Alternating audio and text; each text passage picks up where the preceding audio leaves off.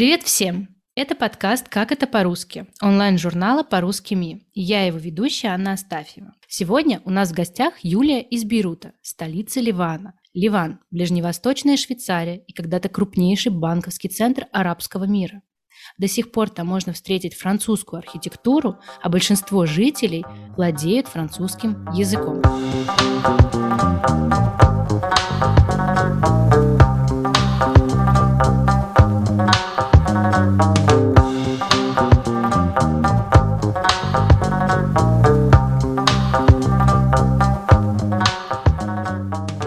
Привет, Юля. Расскажи, пожалуйста, как ты попала в страну, давно ли ты приехала? Привет. А, я приехала в Ливан первый раз в 2015 году, то есть э, не так давно. А, с 2016 я в Ливане живу уже, будучи сначала невестой, э, теперь еще и женой. А, но э, мой приезд в Ливан, он очень необычный. Как правило, девушки сюда попадают либо туристками, либо невестами, женами. А я же приехала не как туристка и не как жена.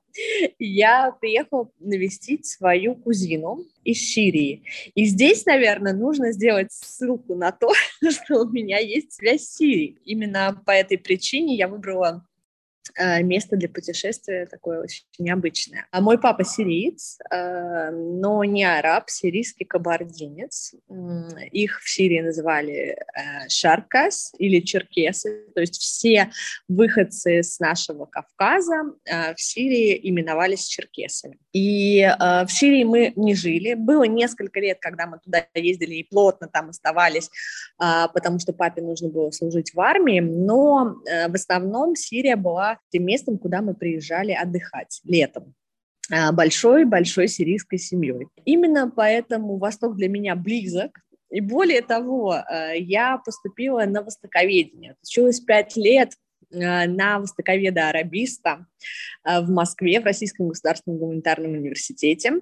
Правда, по профессии я не работала, но все равно судьба, или, как говорят арабы, мактуб, то, что предначертано свыше, она привела меня на Ближний Восток, и сейчас я э, непосредственно связана со своей специализацией, со своим интересом, со любовью к Ближнему Востоку и к Ливану в частности. Так вот, я приехала посетить свою, навестить свою кузину из Сирии, так как в Сирии с 2011 года война, она жила здесь, работала а, в организации, по-моему, британской, английской, не помню точно, а, которая помогала сирийским беженцам. И так э, совпало, что у него на тот момент оказалось очень много работы, и большая часть времени была предназначена сама себе. И стала вспоминать, знаю ли я кого-нибудь в Ливане. Как выяснилось, знаю. Когда я поступила на востоковедение, я была очень таким любопытным студентом, которому интересна была именно практика, а не теория, поэтому я активно начала заводить через скайп друзей из арабских стран. У меня были знакомые из Сирии, из Египта, из Алжира, из Марокко и из Ливана э, девушки и молодые люди. Я общалась со всеми, с кем э, интересно общаться. Среди них был Майк. а Мы познакомились, когда ему было 15, а мне 18 и общались на протяжении 10 лет. У нас не было никаких романтических отношений, он жил своей жизнью, я жила своей жизнью, но мы периодически списывались то в скайпе, то в фейсбуке, он бросал мне какую-то музыку, мы обсуждали что-то, смеялись. В э, целом наше общение, оно всегда сводилось к какому-то юмору, к шуткам и не более. Так вот, когда я приехала в Ливан, я позвонила нескольким своим друзьям, кто-то в Ливане уже не жил, кто-то был занят, и из всех освоб... освободился только Майк. Мы с ним встретились, и, честно признаться, с первого взгляда я поняла, что все. Все, видимо, судьба меня вернет обратно на Ближний Восток. Но э, мы какое-то время с ним еще пообщались по-дружески, но затем он привел меня как подругу, давнего друга, привел меня познакомиться с его родителями. И э, родители сказали, вот эту девушку не надо выпускать. И таким образом мы достаточно быстро перешли в фазу э, любви, любовных отношений. Через 9 месяцев он мне сделал предложение, и через 10 месяцев я переехала в Ливан. Очень круто. У тебя такая история. Я ну, в блоге у тебя не добралась до нее. Ну, классно. Это получается, э, сколько тебе лет было, когда ты приехала? Когда я приехала в Ливан, мне было 28 лет. А скажи, пожалуйста, ты учила арабский, но ты учила классический арабский, а в Ливане, ну, диалект ливанский, правильно? То есть э, и ты как, э, ты его доучивала или ты быстро разобралась? А, да, в институте мы изучали фусху, это классический арабский язык, язык литературы, язык эм, газет, новостных газет, э, новостей. Эм, поэтому то, что я изучала в университете, мне совершенно не пригодилось в Ливане. Более того, если начать говорить э, с местными на фусхе, на классическом арабском, то будут смешки. У меня даже был очень интересный случай. Я уже к тому моменту учила арабский язык и поехала в Америку. У меня там живет тетя, папина сестра. После того, как началась в Сирии война, она забрала мою бабулю к себе. Бабуля английский, естественно, не знала, и мне нужно было с ней как-то общаться хотя бы на бытовом уровне. Сирийский на тот момент я забыла, хотя, когда мне было два или три года, я прекрасно говорила на сирийском диалекте, потому что целый день э, играла во дворе с детьми, и э, у них очень много впитала в себя. Э, но потом из-за того, что папа со мной никогда на арабском не говорил, сейчас я об этом безумно жалею, но как-то в детстве не задумываешься на эту тему, почему это было так. Эм, и я, конечно, язык потеряла, но зато мне это помогло здесь, в Ливане, потому что между сирийским диалектом и ливанским диалектом много общего. Так вот, когда я общалась со своей бабушкой в Америке, а, я пыталась ей что-то э, объяснить на классическом арабском, она на меня смотрела совершенно... Потому что бабушка необразованная, она там в 15 лет вышла замуж, и, естественно, она классический арабский не знала. Она смотрела на меня безумными глазами, потом на мою тетю и спрашивала, что, что вообще этот человек мне пытается донести. Поэтому, естественно, классический язык здесь только если в работе, в написании статей. Мне помогли сериалы. У меня же еще такая интересная ситуация. Я добавлю Санта-Барбары в мой рассказ, если еще недостаточно, потому что я вышла замуж не просто за ливанца, а за ливанского армянина. Здесь, так же, как э, вот в Сирии э, есть черкесы, здесь довольно большая группа армян. Не только здесь, в Сирии в том числе, которые бежали от э, гонений, от геноцида в начале 20 века с Османской империей, и они обосновались эм, в Сирии, в Ливане и, по-моему, там в Иордании довольно большая группа, если не ошибаюсь. Так вот, э, и в семье моего мужа на арабском, они знают, естественно, арабский язык, потому что все родились в Ливане, но они не разговаривают, они разговаривают на западноармянском, поэтому я арабский вообще не слышу в повседневной жизни. Что мне помогало? Я смотрела сериалы, Потому что в сериале очень легкие слова и очень легко понять вообще, о чем идет речь, особенно если это комедийные сериалы. И водители, авто, э, водители э, сервизов, это у нас э, такие легковые э, автомобили, очень старые, э, которые ты ловишь и могут еще подсадить других пассажиров. То есть это как э, маршрутка, только легковое авто. Э, с водителями сервизов вообще прекрасно общаться, они очень разговорчивые. И с таксистами. Потом, когда я уже начала здесь работать, то, естественно, я по работе эм, стала использовать арабский. Но я хочу сказать, что все равно мой арабский мог бы быть при всех тех условиях, в которых я существовала, начиная с детства, он мог бы быть гораздо лучше и, в общем-то, на уровне носителя. Но, к сожалению, где-то по моей вине, где-то по стечению обстоятельств, у меня такой средний арабский. Но писать, читать, все это я умею. А здесь будет сейчас уместно проговорить, так скажем, пойдем по хардкору и расскажем нашим слушателям о религиозной составляющей в Ливане, потому что многих представление, что это исламское государство, э, преобладающее вероисповедание ислам. Ну, наверное, это так и есть, но все-таки очень много христианского населения, правильно ведь? Э, на данный момент, да, мусульман большинство, около 60%, но до гражданской войны 1975 года было иначе. Христиан было 60, а то и 70 процентов. Было подавляющее число населения христиане. Во времена гражданской войны, она длилась 15 лет, большое количество христиан э, эмигрировало на Запад, ну, на самом деле, большинство ливанцев живет вообще не в Ливане, а за его территорией. В одной только Бразилии, по-моему, если не ошибаюсь, 12 миллионов ливанцев, а, учитывая, что в самом Ливане всего 5,5 миллионов проживает человек. То есть это только если взять Бразилию. Естественно, это все волна иммиграции пошла в гражданскую войну. Но вплоть до настоящего времени Ливан единственная страна на Ближнем Востоке с таким большим э, числом христиан. То есть сейчас это около 40, может быть, чуть поменьше в связи с кризисом с нынешним. А вообще в Ливане 18 религиозных конфессий. В рамках христианства, э, в рамках ислама это различные течения.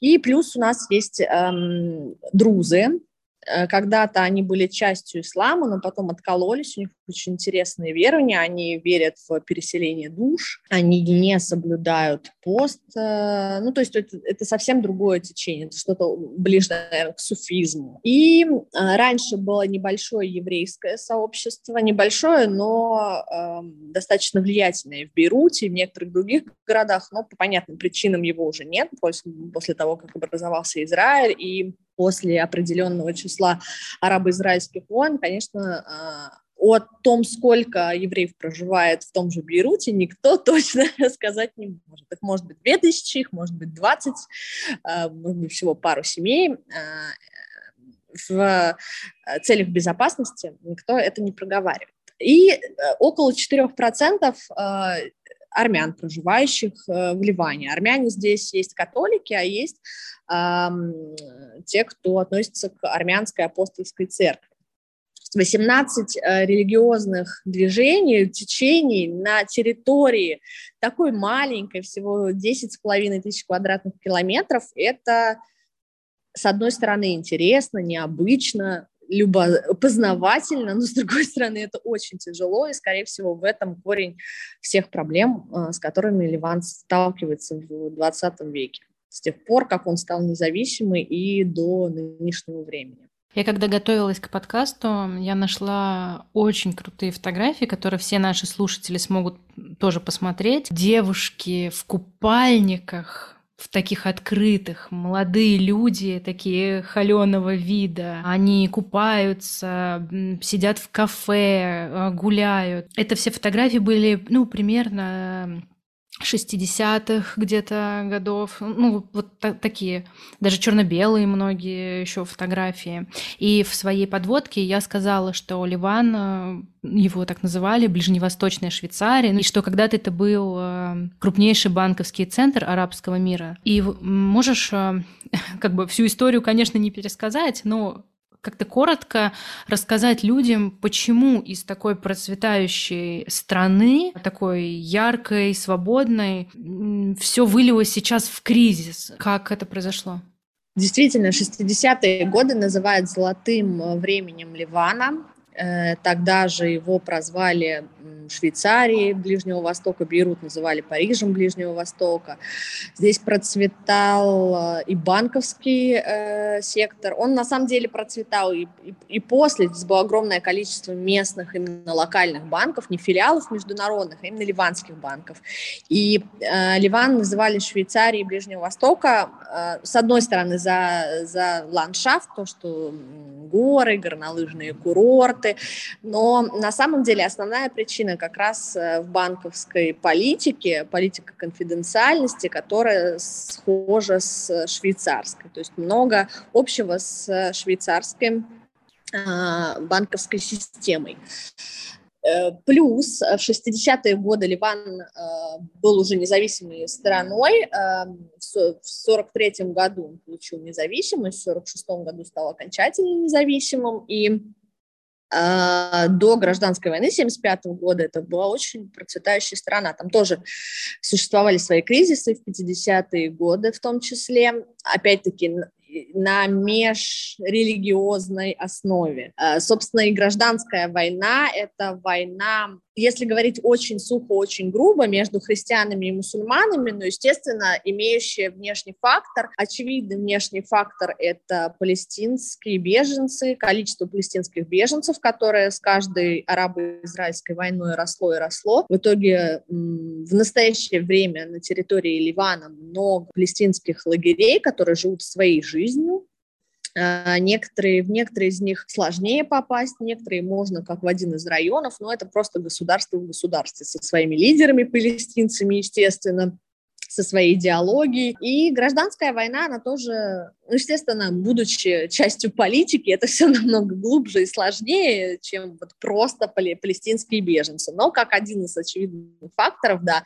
а, мусульмане поддерживали палестинцев, будучи братьями по, по исламу, собственно, а христиане были против такого а, большого количества иностранцев на территории Ливана. Ну и, в принципе, когда Ливан становился независимым, уже был такой небольшой раскол, потому что мусульмане всегда хотели быть частью, интегрироваться в арабское сообщество, а христиане хотели свой а, христианский фактор оставить и вообще мечтали о своем независимом государстве. И, э, на мой взгляд, э, я не экономист, но, на мой взгляд, это стало одной из причин того, что в Ливане все очень нестабильно. И эта нестабильность э, у нас эм, интересная очень система, она называется, политическая система, она называется конфессионализм, когда президент э, всегда, это еще вот со времен французского мандата, тогда было установлено, что президент э, всегда христианин-маронит, марониты – это ближневосточные католики, они часть римской католической церкви, а премьер-министр всегда мусульманин-суннит, и спикер парламента всегда мусульманин-шиит.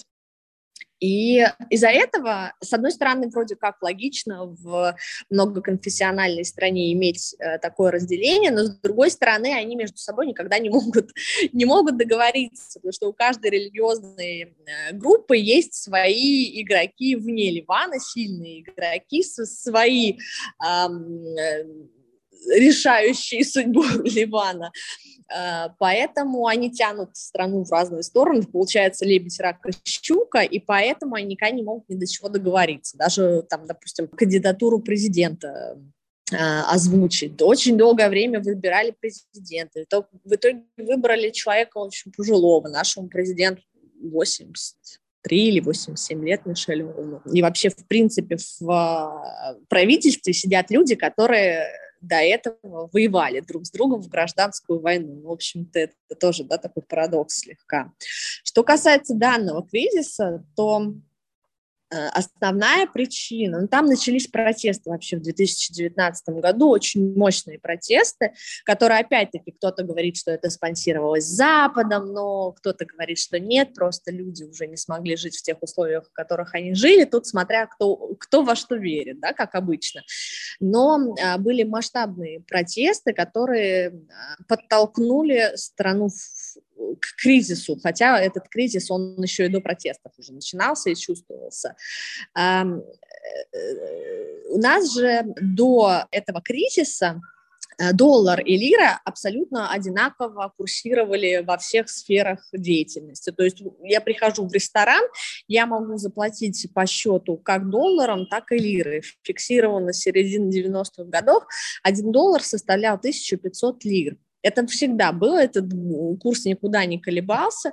Э, поэтому, приходя в ресторан, я, допустим, кладу 100 долларов бумаг, э, бумажку за счет, а мне приносят часть в лирах, часть в долларах. Это здесь было нормально. И образовался определенный из-за такого активного обращения доллара, а, образовался его дефицит и резкое падение лиры. Плюс эти протесты, плюс потом еще ковид, э, здесь был достаточно жесткий локдаун, людей не выпускали на работу, потом выпускали по дням недели, по э, номерам машины четные, нечетные. В общем, это очень сложно тоже э, Ливан удалось. И как-то это все комом наросло, и потом случился еще и взрыв 4 августа 2020 года в порту Бейрута. И все, и правительство постоянно уходит в отставку. У нас премьер-министр просто там один и тот же два раза уходил в отставку, потом еще один ушел в отставку. Они в итоге приходят, чувствуют, что не справляются со своими обязанностями, уходят. В стране случился в начале 2020 года дефолт, и опять-таки из-за того, что нет, большому счету, правительства, которое бы это все хотело решать, что там сидят очень пожилые люди, которым вот бы век свой дожить, по идее, и все. Это все, конечно, привело Ливан к тому, что сейчас он страдает от одного из сильнейших экономических кризисов в современной истории. А расскажи, пожалуйста, чем ты занимаешься? Наши слушатели должны понять, откуда ты так много и хорошо знаешь о Ливане.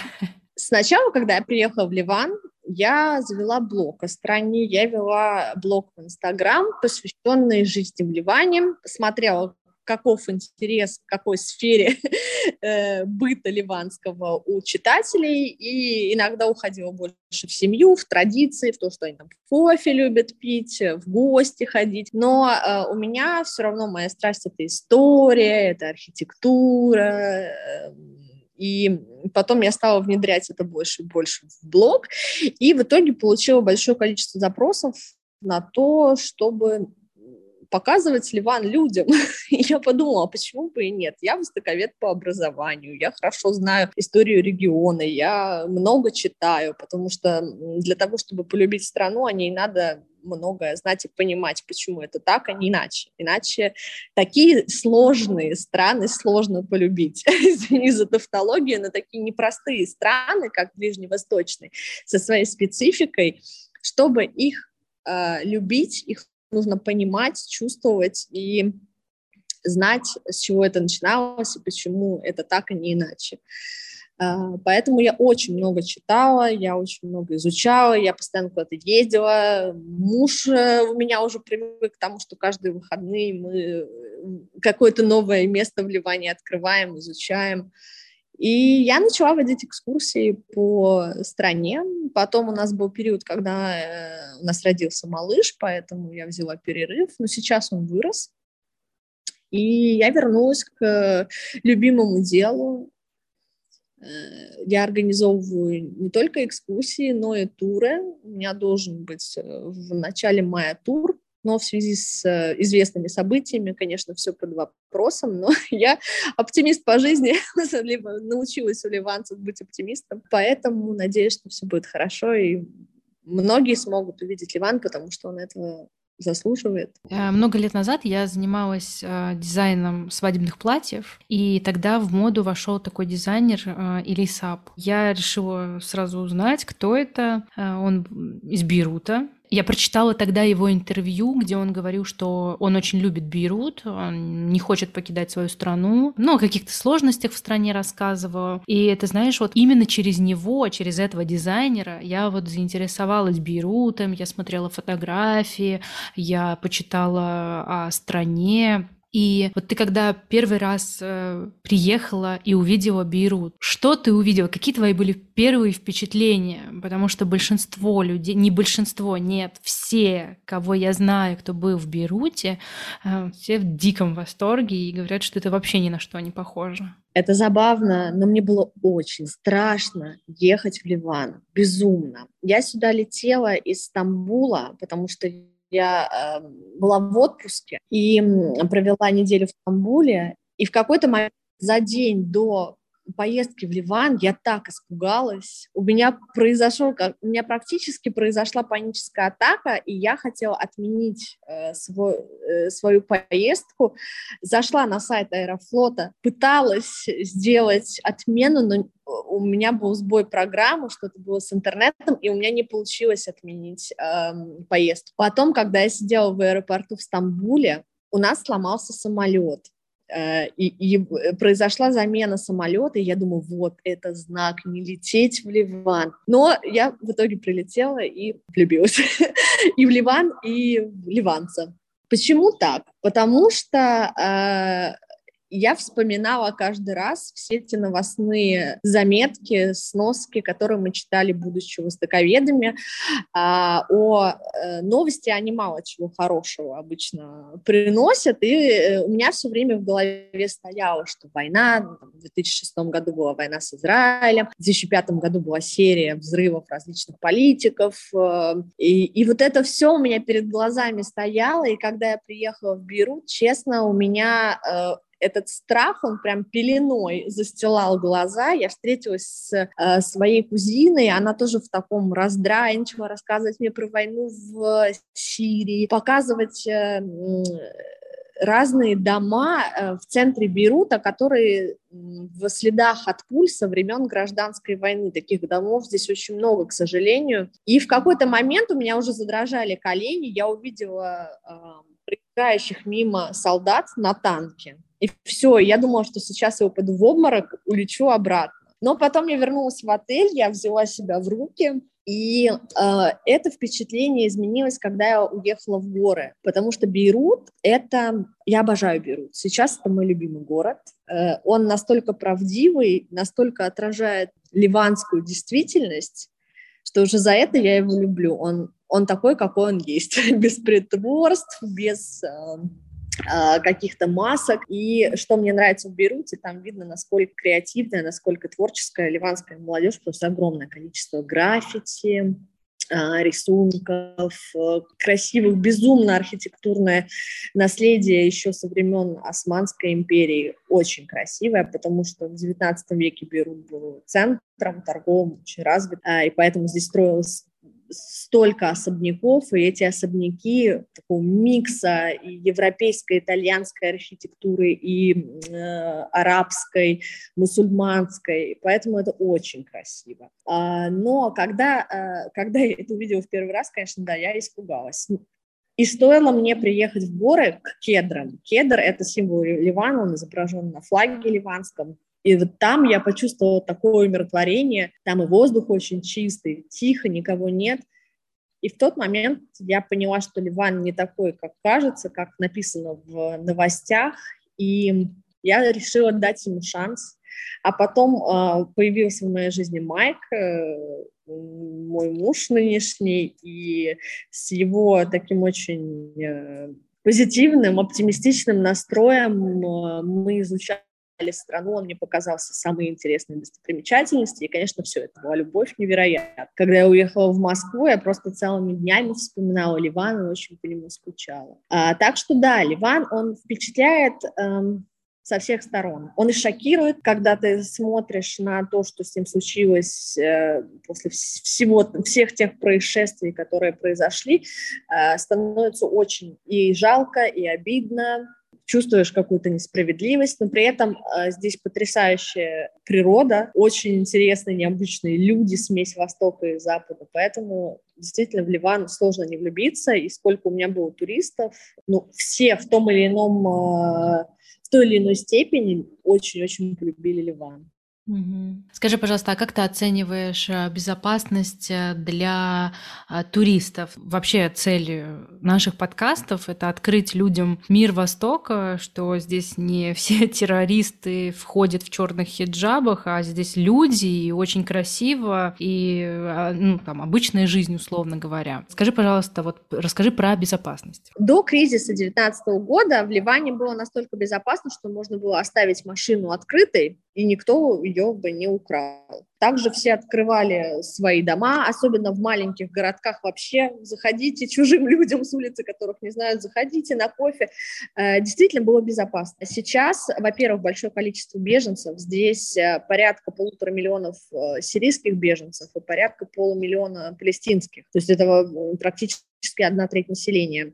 И и плюс кризис, конечно, серьезное обнищание, поэтому уровень преступности увеличился. Но когда я говорю увеличился, это ну, уже не оставляют машины открытой, и э, так как большое количество людей на мопедах, ну, стараются сумку держать ближе, потому что, опять-таки, никогда не знаешь, кто проедет мимо, и ее может сорвать. Но я не могу сказать, что Ливан – это криминальная страна. Нет, уровень абс- криминала абсолютно средний и требует всего лишь какой-то базовой э, осторожности. Поэтому, что касается безопасности, мне кажется, что Ливан – это супер безопасная страна. Здесь можно приезжать девушки одной. У меня было много таких туристов, которые гуляли по Бейруту, по крайней мере, сто процентов по христианским городам, да и по мусульманским, в принципе, тоже. У нас единственное, что сейчас некомфортно, у нас э, нет государственного электричества, все держится только на частном электричестве, поэтому фонари на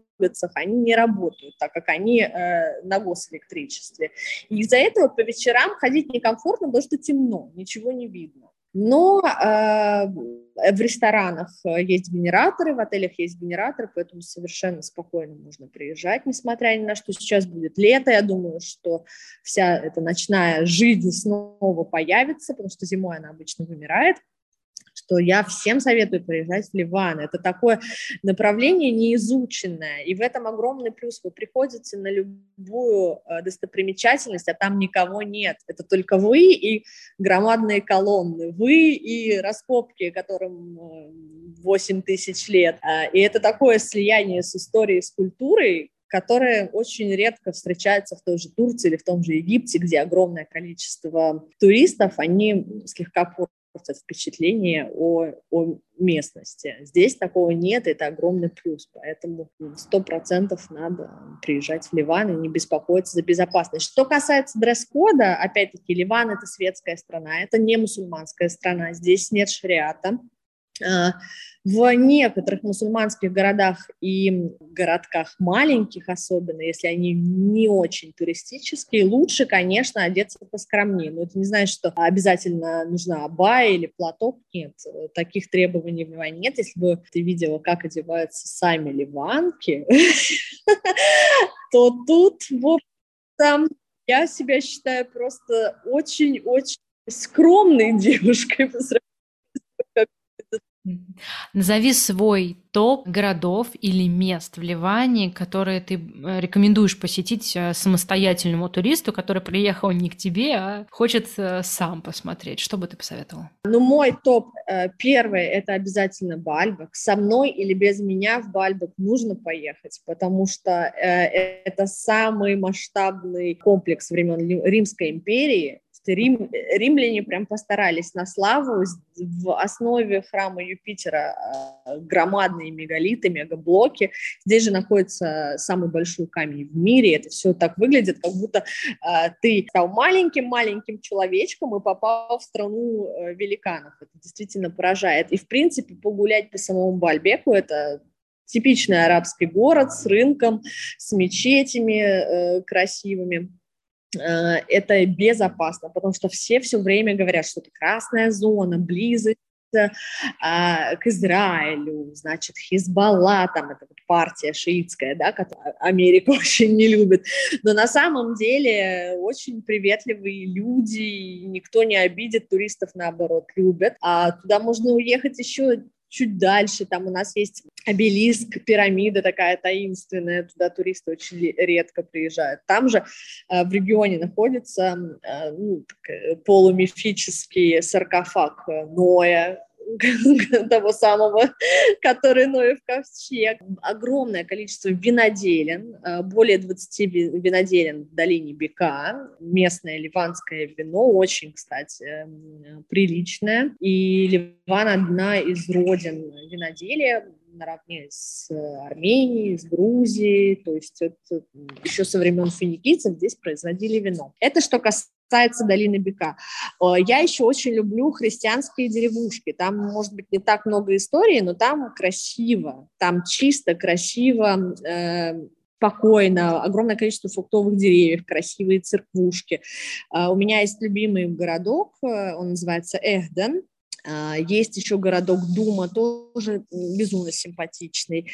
Сгарта, Эхден, Дума, что еще? Жизин, это в другом направлении то есть обязательно по горным городкам. Обязательно заехать в кедровые заповедники. Конечно, э, это заповедник, это уже не кедры, которые раньше застилали все горы Ливана, их э, со временем вырубили, потому что это был основной материал торговый, а, но обязательно съездить на кедры, у нас есть сталактитовые пещеры, это Жгайта Грота, это самая популярная пещера, пещера, но есть и маленькие, например, в э, долине э, Кадиша, недалеко тоже от э, заповедника Божественные Кедры, есть маленькая пещера, которая не такая организованная для туристов, там прям узенько так, если у кого-то клаустрофобия не оценят, но вообще интересно. И дорога до нее красивая вдоль обрыва.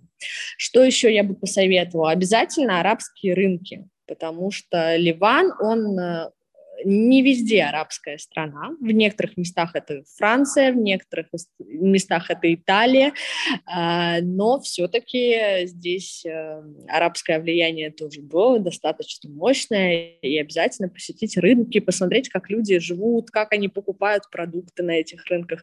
Да, грязновато, да, суетно, но это тоже часть местной жизни. Триполи, Сайда, это древний Сидон, сейчас город называется Сайда, Тир или Сур современный, обязательно. И к морю, к морю это Батрун или тот же Тир. Э, в Тире есть черепахи, есть еще у нас такой зайчий остров недалеко от Триполи. Там тоже бывает, можно увидеть черепах, с ними поплавать. Это такой интересный опыт. А женский вопрос. Женский вопрос в Ливане. Я так понимаю, что он э, не стоит таким острым ребром, а, что женщины работают и достаточно располагают правами. Вот скажи, пожалуйста, как устроено общество в этом женском вопросе и что предпочитают а, сами ливанки? Они стремятся работать, учиться или предпочитают более такой классический вариант быть домохозяйками? Ливан со стороны кажется очень европейской страной, отличается от от э, Ближнего Востока, своей э, демократии да, определенной. Но на самом деле здесь все те же проблемы, которые присущи других, другим арабским странам. Связано это в первую очередь с тем, что в Конституции Конституции нет конкретных закрепленных э, правил, касающихся всего населения. А, опять-таки, все идет корнями к многоконфессионализму. У каждой конфессии есть свои суды, свои там шейхи э, или при церквях какие-то органы. И решается абсолютно все, начиная со свадебных вопросов, заканчивая бракоразводным процессом, вообще всеми сферами жизни, это все связано с религией здесь. И, соответственно, э, если это какая-то консервативная группа, если да, каким-то таким консервативным правилам живут, то все то, что характерно для других арабских стран, это ранние браки. Здесь э, в Конституции нет возраста, э, с которого можно вступать девушке в брак. А, было, когда я только переехала в Ливан, я как раз попала на компанию, которая называлась Raise the Age, то есть эм, поднимите возраст, да, если дословно переводить, э, для того, чтобы хотя бы закрепить, что с 18, с 18 лет можно вступать в брак и не ранее этого. Потому что во многих деревнях девочки выходят замуж в 12-13 лет. Это есть. Многоженство в деревнях тоже есть. В основном это парадокс. Многоженство именно бывает в деревнях и в бедных семьях, потому что, по идее, по исламу, мужчина, имея несколько жен, должен э, содержать их абсолютно на равных условиях. Если одной подарил золотой браслет, значит, и другая тоже должна его получить. Но здесь эм, совсем другие порядки. Не то чтобы здесь порядки, но просто это прерогатива больше людей не очень-то образованных, не очень знакомых э, не то чтобы с исламом, ну, скорее всего, может быть, даже не умеющих читать. Что еще? Бракоразводные процессы тоже э, абсолютно зависят от э, от религии. И многие, у многих женщин отнимают детей, к сожалению, это повсеместно. Но если брать армян, так как я замужем за армянином, то э, у них дети всегда остаются с мамой, только если там мама какая-то, да, наркоманка или алкоголичка, ну, не, как сказать, э, неблагополучная, да-да-да. А, а так а, здесь принято, вот у армян, например, чтобы ребенок оставался с мамой, но так не у всех. И многие ливанки, они даже к этому готовы, они знают, что если они разведутся с мужем, им придется отдать ребенка. Хотя тоже по исламу, если я не ошибаюсь, э, до определенного возраста ребенок должен оставаться с э, родителями, с мамой. Э, плюс здесь очень часто бывает так, что все равно мужчина – это мужчина. Всегда правда на его стороне. Если изменил мужчина, он мужчина. Если изменила женщина, все позор. И здесь, конечно, не забивают камнями, здесь нет таких прям совсем консервативных э, мер, но тем не менее женщина в Ливане также не защищена, как и в других странах Арабского Востока. Здесь э, мало представлены женщины в правительстве. Ноль 0,1, в общем, ну, ну, совершенно мизерный процент женщин представленных в правительстве. Да, женщины работают, это так. Э, если сравнивать с какими-то другими арабскими странами, то ливанки городские, современные, современных семьях, а, они, да, они могут и работать, у них свой бизнес, но сказать так о всем обществе я, к сожалению, не могу. А, женщина, и, и, и с социальной точки зрения, например, женщины, у женщин нет как такового декрета. Она родила ребенка, ей практически сразу нужно выходить на работу.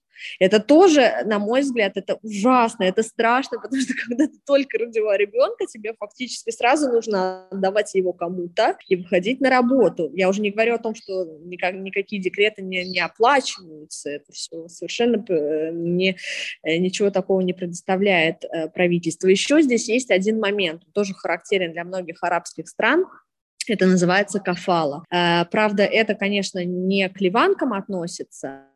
Кафала – это система, по большому счету, узаконенного раб, рабства. Это когда привозят девушек из Эфиопии, из Шри-Ланки, из Филиппин. Ну, с Филиппин режет, но в основном это Африка, это Эфиопия. И они работают. Они работают, говоря мягко, помощницами, говоря по факту, как это действительно в Ливане, они э, служанки. Они живут в квартире, там бывают разные, конечно, варианты, кто-то приходящий, но они живут в квартире, они полностью зависимы от работодателя. Работодатель может запретить им вообще выходить из дома, они там иногда спят бедные на полу, э, их иногда избивают, э, отрезают им волосы, делают с ними абсолютно все, все что угодно, и при этом никто ничего не может. То есть это, это твой хозяин с тобой так поступает. Конечно, бывает и обратный момент, что сами девушки очень специфические. У нас, например, у моих свекров жила помощница, которая ну, в общем, она очень страшные вещи творила, и в итоге она напилась жидкости для мытья пола, и мы ее еле спасли. Мы очень переживали, почему? Потому что у меня свекровь Божий одуванчик, она никого не обижала и очень уважительно с девушкой себя вела, но потом оказалось, что она психически нездорова. Ну, то есть они не проверяют на такие, на такие фа- факторы. Они проверяют, например, что у нее там нет каких-то вирусов, да, каких-то базовых заболеваний, а то, что психологически у человека могут быть проблемы, никто не проверяет. Я к чему это все говорю, что вот эта система кафала, это тоже своеобразное отношение к женщинам, да, хорошо, не к ливанским женщинам, но тем не менее, что с ними можно сделать все, что угодно, это тоже очень печально. Поэтому Ливан с этой точки зрения, каким бы он европейским ни казался, это все равно типичный Ближний Восток, арабский мир с его проблемами. Ну, вообще удивила ты меня. Прям по полный. Расскажи, пожалуйста, про традиционную еду, что едят в Ливане, и какие, какой любимый напиток? Чай, кофе? Напиток. Начну с главного для ливанца, это с напитка, конечно, кофе. Здесь э, чай – это зимний напиток, который согревает. что это, конечно, логика железная, что кофе, принципе, тоже горячий. Но нет, чай они предпочитают пить зимой, вечерком, когда вот они одевают на себя три халата теплых, потому что в домах нет эм, отопления, очень холодно, а, а кофе это для них и ритуал, и вкус, и аромат. Э, очень много вокруг э, кофе крутится.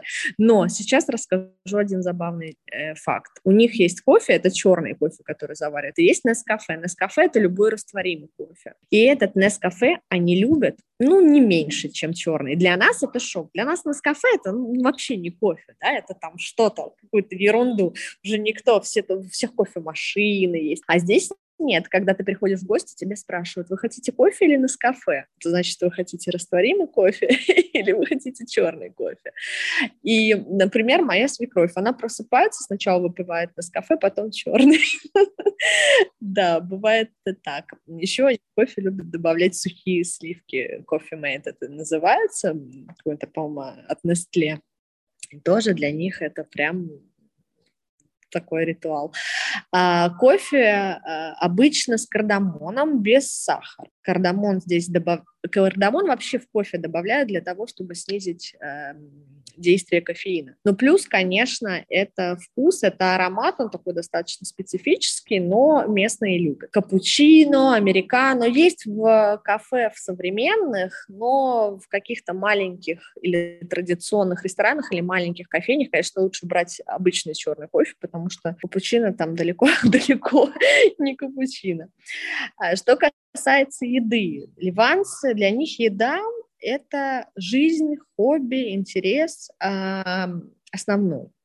Конечно, молодежь сейчас больше, более активная, им интересны поездки, фотографии, э, хайкинг, они по горам любят в походы ходить. Но если брать такую классическую ливанскую э, семью, то для них э, времяпрепровождение э, в выходной – это ресторан. Они могут в ресторане сидеть 3-4 часа большой семьей в 20 человек. Они курят кальян несколько часов, все остальное время они едят. Основное и первое, что приносят, это мезе. Мезе – это закуски. Они бывают холодные и горячие. Среди мезе из того, что мир знает, это, например, хумус, много разных баклажановых вариантов, баклажановая паста, баба гануш, тоже да, известный таббаль здесь есть, здесь э, паста есть из перца, различные как долма армянская, в общем, с мясом, без мяса, всякие острые колбаски. То есть там огромное разнообразие. Там обычно такой большой-большой стол накрывают скатертью самобранкой из большого количества тарелочек. Много очень овощных закусок, много салатов.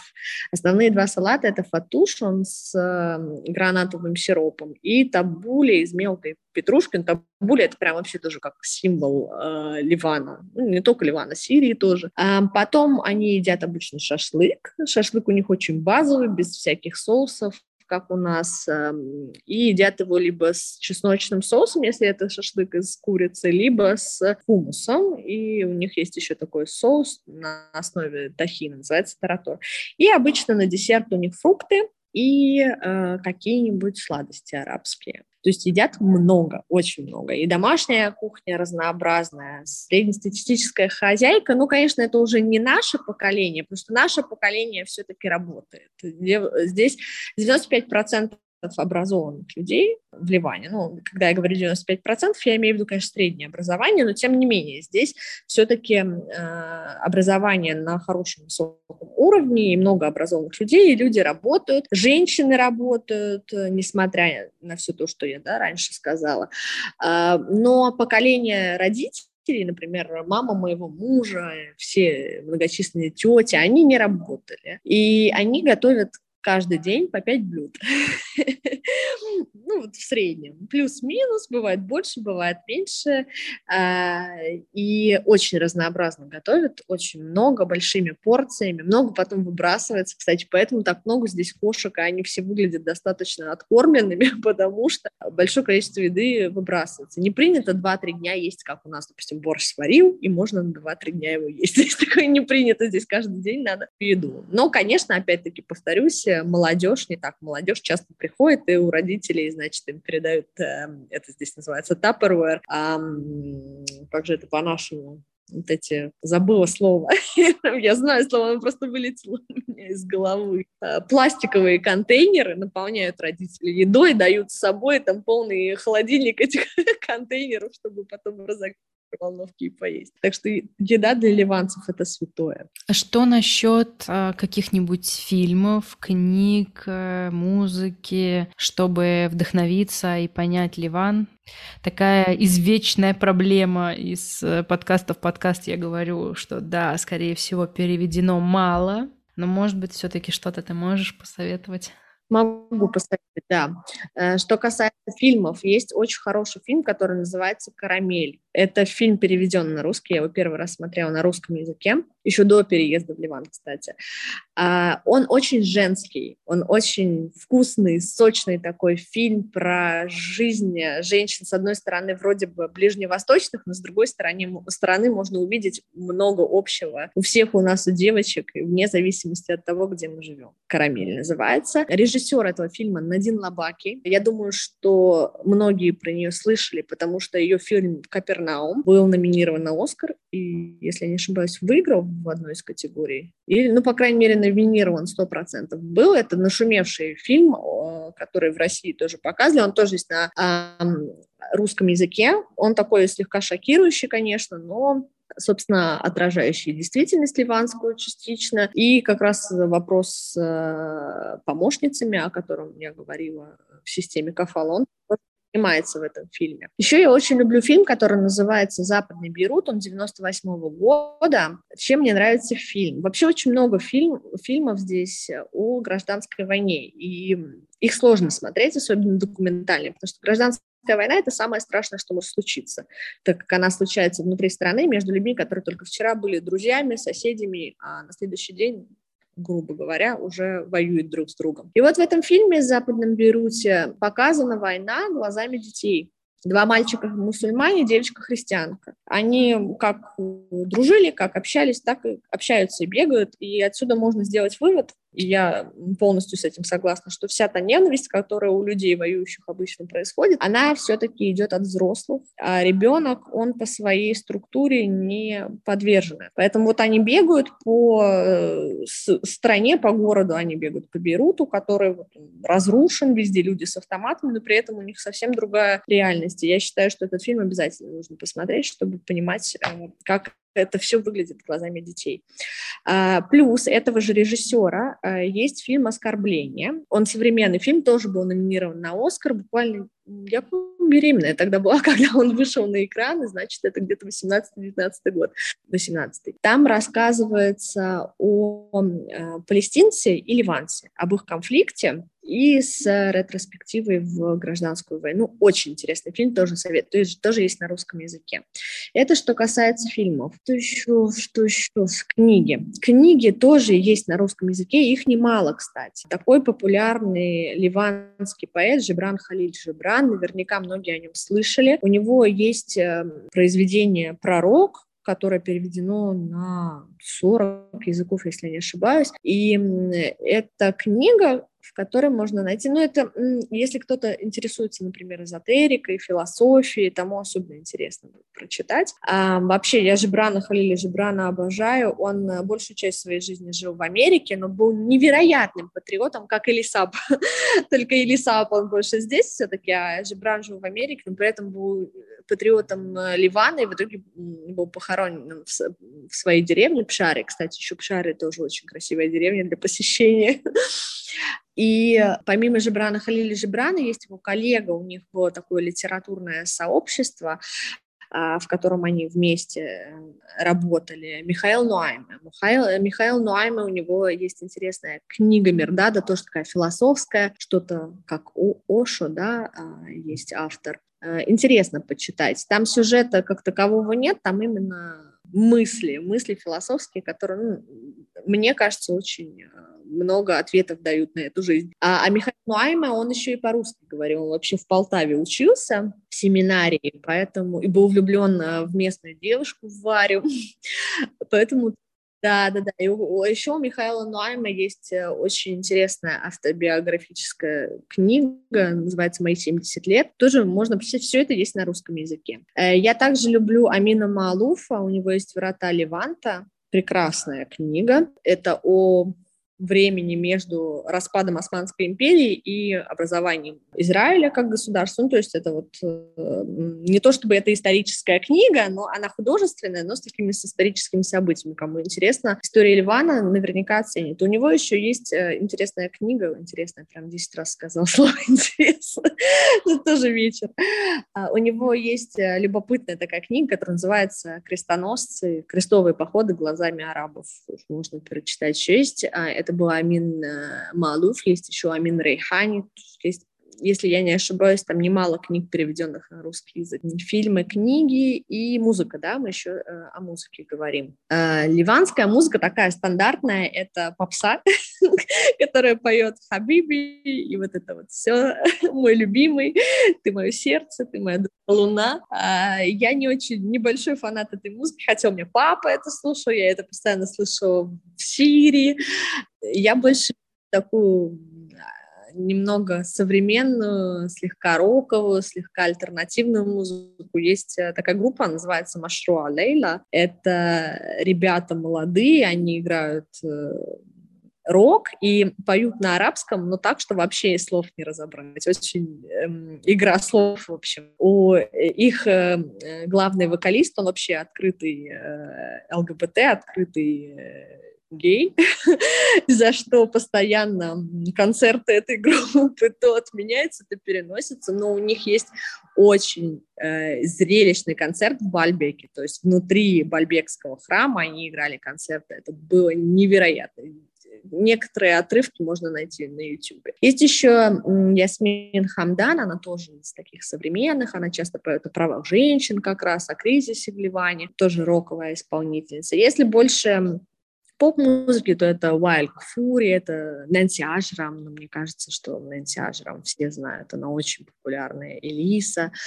А, ну и, конечно, Фирус. У нас есть вот музыка-музыка, а есть Фирус. Не слышала ли ты про нее? Фейрус для ливанцев э, любого возраста, я не знаю, с кем сравнить из нашей, с нашей сцены. По популярности, наверное, с Пугачевой. Но Пугачеву кто-то любит, кто-то нет. Фейрус в Ливане любят все. От э, пожилых дедушек до молодых парней. Даже мой муж, ему 32 года, он иногда э, в состоянии Фейрус находится. Он хочет выйти на балкон, заварить кофе и включить. А у нее еще такой голос, он прям ливанцам под кожу за, за, заходит, и особенно э, экспатам, особенно тем, кто эмигрировал, живут вне Ливана, у них бывает ностальгия по Ливану, они тогда обязательно включают Фирус, у нее очень голос такой протяжный. Еще ее ливанцы любят за то, что она в годы гражданской войны отказывалась выступать и говорила, что я не буду выступать, пока христиане и мусульмане не помирятся. Ей предлагали большие деньги за выступление, она говорила, что я не буду никого из политиков поддерживать, я, в общем-то,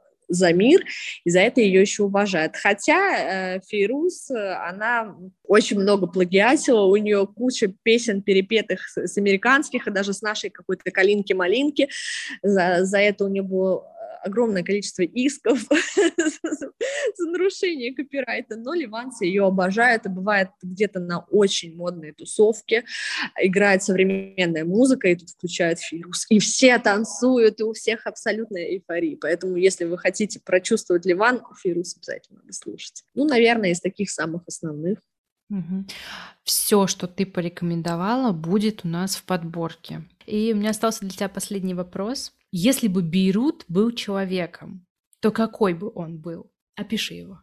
У меня есть, кстати, пост. Э, может, это не включать в, э, в подкаст, но у меня есть пост, где я описываю Бейрут. Даже два. Один я писала, когда я сюда только переехала, и другой сейчас. А когда я сюда только переехала, он мне казался стариком, который поссорился со всеми своими детьми, и все его не любят. Но когда смотришь ему в глаза, понимаешь, что все не так, как есть, что на самом деле он совсем не такой, каким хочет казаться. А сейчас я его вижу уже не стариком, а я его вижу мужчиной, тоже очень резким, в морщинах, в шрамах, шрамированный такой, который тебя очень старается прогнать, показывает тебе, насколько он ужасный, насколько он а, неприемлемый, но что-то тебя к нему тянет, и ты остаешься с ним, проникаешься его историей, и он, видя это, принимает тебя, смягчается, и вы уже с ним сидите, пьете кофе, обсуждаете погоду, и вместе надеетесь на том, что будет лучше. Я вижу его таким, и такими же я вижу ливанцев. Ливанцы очень много пережили, очень тяжелых времен, начиная с гражданской войны и вплоть до настоящего времени очень сильно ливанцев подкосил взрыв в порту, потому что громадные э, потери и человеческих жизней, и архитектурные потери. 300 тысяч человек остались без жилья. Но при этом ливанец э, всегда улыбается, он всегда тебе рад, он всегда поможет, даже когда ты не просишь о помощи, он всегда поможет. И у этих людей я каждый день учусь э, тому, как любить жизнь, несмотря ни на какие сложности. И вот он весь Ливан такой. Очень сложный, очень местами невыносимый э, в каких-то своих деталях, но настолько теплый, радушный и свой, что прощаешь ему эти погрешности.